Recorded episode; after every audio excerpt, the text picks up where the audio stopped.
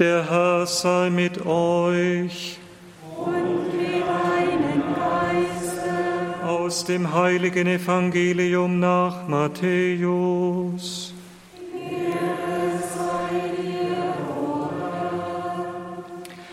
In jener Zeit sprach Jesus, ich preise dich, Vater, Herr des Himmels und der Erde, weil du das vor den Weisen und Klugen verborgen und es den Unmündigen offenbart hast. Ja, Vater, so hat es dir gefallen. Alles ist mir von meinem Vater übergeben worden. Niemand kennt den Sohn, nur der Vater, und niemand kennt den Vater, nur der Sohn und der, dem es der Sohn offenbaren will. Kommt alle zu mir, die ihr mühselig und beladen seid, ich will euch erquicken. Nehmt mein Joch auf euch und lernt von mir, denn ich bin gütig und von Herzen demütig. Und ihr werdet Ruhe finden für eure Seele. Denn mein Joch ist sanft und meine Last ist leicht. Evangelium unseres Herrn Jesus Christus. Lob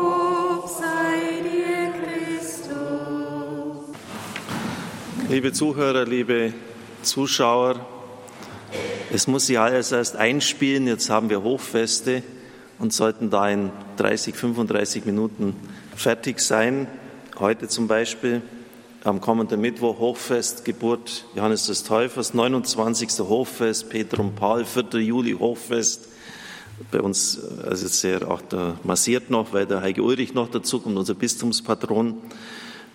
Wir werden das grundsätzlich so machen, wenn so ein Fest ist, Gottesdienst ist an erster Stelle bei uns, dann wird eben die Heilige Messe 55 Minuten, eine Stunde dauern, weil einfach das das Zentrum ist und dann kommen gleich auch die anderen Formen der Hingabe. Der Rosenkranz wird auch nicht gestrichen, der wird auch in voller Länge äh, gebetet, aber dann die nachfolgenden Sendungen an solchen Hochfesttagen werden gekürzt. Am 24. Juni, Geburt Johannes des Täufers, werden wir jetzt das nicht so durchziehen können, weil ein Bischof das Gebet des Rosenkranzes zugesagt hat. Also müssen wir die Messe schauen, in dem bisherigen Zeitrahmen unterzubringen. Aber ansonsten wird das die Regelung sein. Dem Gottesdienst darf nichts vorgezogen werden, schreibt der heilige Benedikt. Maria Gräfin Droste zu Fischering, 1863 bei Münster geboren, wurde nicht sehr alt. Sie starb im Alter von 36 Jahren in Porto und wurde am 8. Juni selig gesprochen, hat dort ihren Gedenktag 75. Ganz in der Nähe hier bei uns in Vorarlberg, bei den Sacré-Cœur-Schwestern in Riedenburg, war sie, also Sacré-Cœur, Heiliges Herz Jesu, und dort ist ihr Entschluss herangereift, als Ordensfrau Christus zu dienen. Sie wurde nach Porto versetzt, und wo sie bald Oberin war, und sie hatte mystische Erfahrungen, aufgrund derer sie Papst Leo XIII. dringend bat, am Herz Jesu Hochfest 1899 die Welt dem heiligsten Herzen Jesu zu weihen. Das hat er auch getan. Ich lese Ihnen ähm, dieses Schreiben, das sie am 6. Januar dem Papst geschrieben hat, vor. Manches ist da natürlich auch von der Formulierung zeitbedingt, aber einfach mal, dass Sie es wörtlich zur Kenntnis nehmen. An der Vigil des Festes der unbefleckten Empfängnis ließ mich der Heiland erkennen, dass er durch diesen neuen Aufschwung, den die Verehrung seines göttlichen Herzens nehmen soll, ein neues Licht über die ganze Welt leuchten lassen will.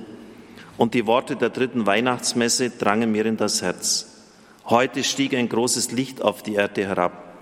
Ich glaubte, dieses Licht zu schauen, das Herz Jesu, diese anbetungswürdige Sonne, welche ihre Strahlen auf die Erden herabsandte, zuerst auf einen engeren Kreis, dann sie ausbreitend und endlich die ganze Welt erleuchtend. Also dies jetzt mal verstanden haben, dies aufnehmen, aber dann wirklich alles erfassend. Und er sagte, vom Glanz dieses Lichtes werden die Völker und Nationen erleuchtet und von seiner Glut wieder erwärmt werden.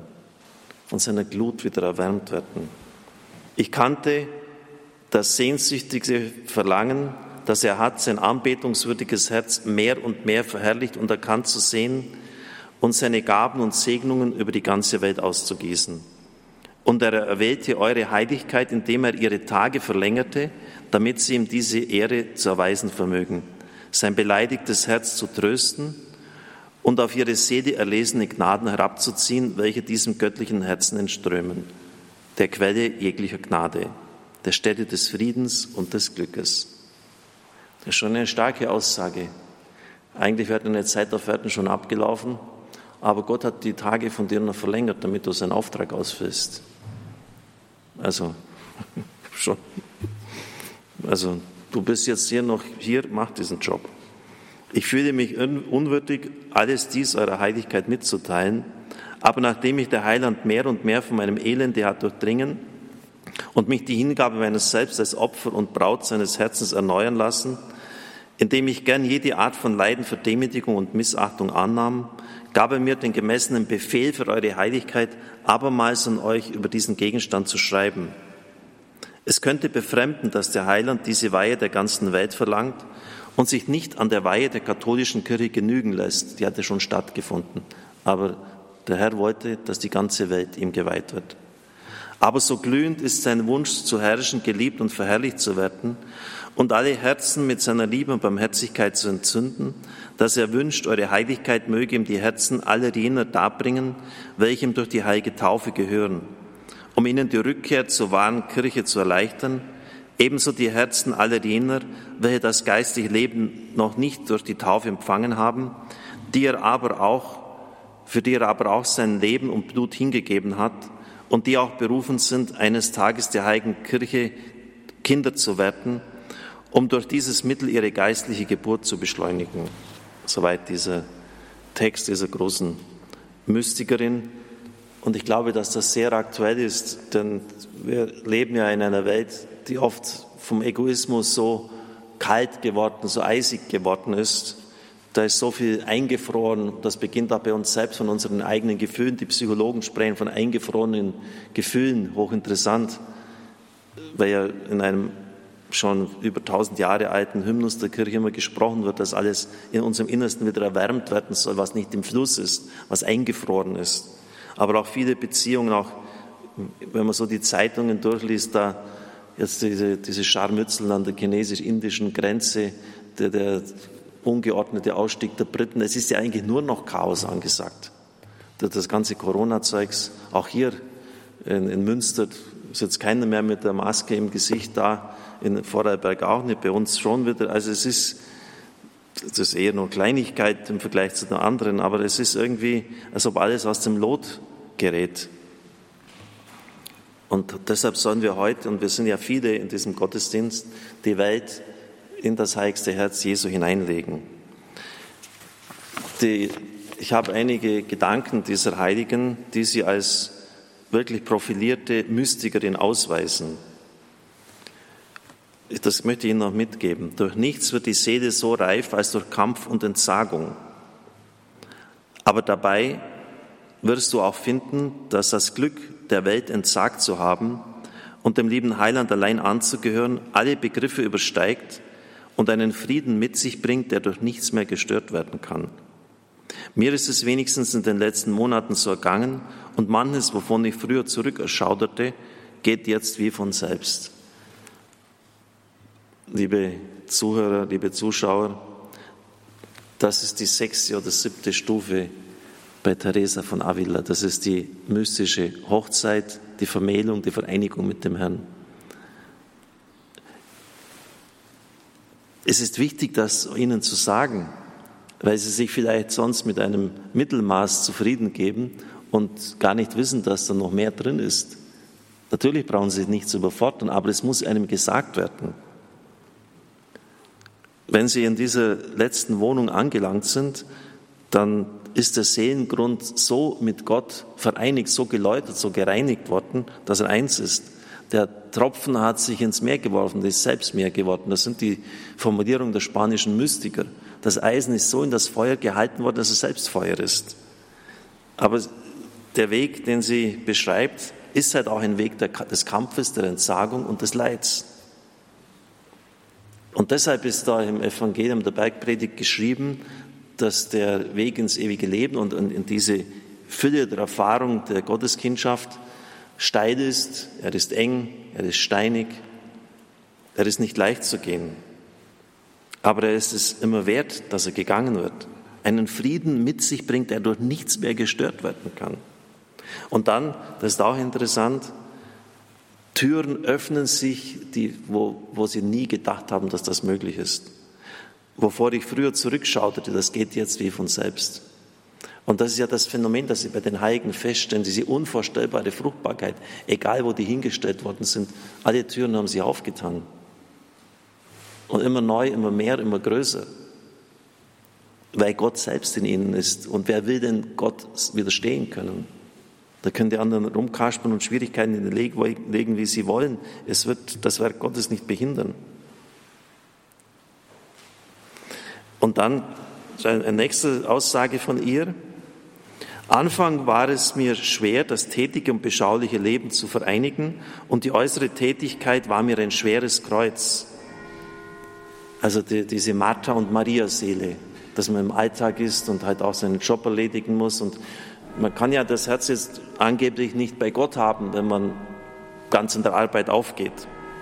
Aber wenn der liebe Heiland durch die Lösung von allem und durch die beständigen Leiden und Opfer für ihn uns einmal den Schlüssel zu seinem Herzen hat finden lassen, Schlüssel zu seinem Herzen, dann können wir trotz der äußeren Arbeiten und Sorgen doch ebenso innerlich leben wie eine Karmeliterin in ihrer Zelle. Also wenn diese Einigung auf dem Seelengrund passiert ist, dann sind sie ständig in der Gegenwart Gottes. Teresa, Therese von Lisieux sagt, ich, es, verging keine Minute meines Lebens, in der ich nicht an Gott dachte. Muss ich mal vorstellen. Bei mir vergehen Stunden der Arbeit, wo ich, jetzt äußere ich meinem Herzen vielleicht schon, aber nicht an Gott denke. Also wie das möglich ist, doch faszinierend, oder? Und dann einen, beschreibt sie einen Weg dazu. Ich habe oft schon erfahren, dass das beste Mittel, Herr über Schwierigkeiten zu werden, ist, wenn man dem lieben Gott gerade für diese Schwierigkeiten und Leiden dankt. Ich glaube, dadurch zeigt man dem lieben Gott, dass man sich ganz seinem Willen unterwirft, wenn das Gefühl auch noch so sehr empört ist. Es gibt Leute, die singen das Halleluja am schönsten, am besten, am tiefsten, wie sie meinen, wenn alles zu Pass ist, wenn es alles gut geht im Leben, dann danken wir, dann loben wir ihn. Aber sobald es dann schwierig wird, Krankheiten, Leiden, Schwierigkeiten sich einstellen, ist es Schluss mit Lob. Und da sagt der Herr zum seligen Hein, zum heiligen äh, Heinrich Seuse, dieses Lob ist mir unwert, das interessiert mich nicht. Denn wenn du mich nur lobst, wenn es dir gut geht, dann meinst du dich selbst und meinst nicht mich. Aber wenn du mich lobst und mich preist, wenn es dir schlecht geht, dann meinst du mich. Also da, da ist schon da steckt was ganz Wichtiges drin. Auch wenn das Gefühl noch so sehr empört ist. Herr, ich danke dir, dass die Beziehung zu dieser Person so schwierig ist. Ich lobe dich, ich preise dich. Wenn sie dagegen halten, wenn sie zwider sind, wie man bei uns im Dialekt sagt, wenn sie einfach mürrisch sind, passiert auch nichts geistlich. Im Gegenteil, sie blockieren sich und andere. Herr, ich lobe dich, ich preise dich, dass die Situation so ist, ich möchte jetzt da nicht mich selber in den Mittelpunkt stellen, aber ich habe vor einigen Jahren eine, eine Diagnose erhalten. Da hat der Arzt gesagt, da gibt es vielleicht nur noch zwei, drei Spezialisten, die das in ganz Deutschland überhaupt vielleicht angehen können, um ihnen bei diesem Leiden zu helfen. Und selbst dann ist die, das Risiko, dass ein bestimmter Nerv einfach gereizt ist, äh, dass man nichts erreicht, sehr groß. Das Risiko, dass man das noch schlimmer macht, ist noch größer. Und die Wahrscheinlichkeit, dass man genau den Burschen erwischt und lahmlegen kann, das geht, ist sehr gering. Und, und wenn, dann können das nur ganz besondere Koryphäen. Da habe ich einfach gesagt, Herr, ich lobe dich, ich preise dich. Und dann war ich irgendwie, hat es nicht weggenommen, was ich gewünscht hätte. Ähm, aber ich war von diesem inneren Druck irgendwie auch befreit. Ich war von diesem inneren Druck dann befreit. Und das ist vielleicht das Entscheidende. Und vielleicht schenkt das Herr dann auch mal, dass er das andere auch dann noch hinzugibt. Also ich lobe dich, ich preise dich. Ich habe schon öfters an äh, dieser Stelle auch bei Heilungsgottesdiensten darüber gesprochen. Aber das sind halt so weiterführende Lektionen. Zum Schluss noch das Evangelium des heutigen Tages äh, nimmt uns da richtig in die Schule. Im griechischen Originaltext heißt es nämlich, und ich wundere immer wieder, dass man solche Sachen einfach nur glättet und rausstreicht, obwohl sie wichtig ist. Es heißt nämlich nicht, in jener Zeit sprach Jesus, sondern in jener Zeit antwortete Jesus und sprach. Zweimal. Worauf hat er denn geantwortet? Vorher wird geschildert, dass er in Kapharnaum, in Bethsaida, Chorazin total durchgefallen ist. Keine Stadt dieser Welt hat je solche Wunder gesehen wie, Naz wie, wie Kapharnaum. Müssen Sie mal nachlesen, da sind Tote auferweckt worden, da sind Lahme aufgestanden, da wurden Dämonisierte geheilt, da sind, die, da sind riesige Wunder passiert, aber sie haben trotzdem nicht geglaubt. Und dann sagt Christus, meinst du, du wirst in den Himmel hinaufgehoben werden? Du wirst hinuntergesteuert werden in die Unterwelt. Und das war das Schicksal der heidnischen Städte, Ninive, Babylon, all diese hochmütigen Herrscherstädte, sie werden in die Unterwelt hinuntergeschleudert und ihr, euch wird es genauso passieren.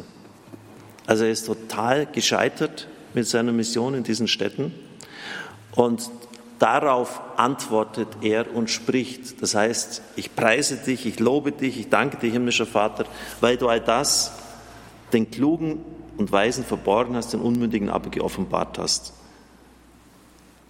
Die Klugen in diesen Städten, sie meinten alles zu wissen, und haben eben das Entscheidende nicht erkannt. Das heißt, auf einen totalen Misserfolg reagiert der Herr mit Lobpreis und Dank. Dann wird eben das Heil anderer Nationen verkündet werden und sie werden die erwarteten Früchte bringen. Also der Herr selber gibt uns hier das Vorbild oder an der Bergpredigt. Äh, das ist ganz real gemeint. Wenn sie euch verfolgen, wenn sie euren guten Ruf zerstören, wenn sie Übles über euch reden, freut euch und jubelt. Freut euch und jubelt. Und euer Lohn im Himmel wird groß sein. Aber in so einer Situation sollen sie jubeln. Ihr werdet dem Propheten gleich, ihr werdet dem Sohn Gottes gleich. Lesson learned.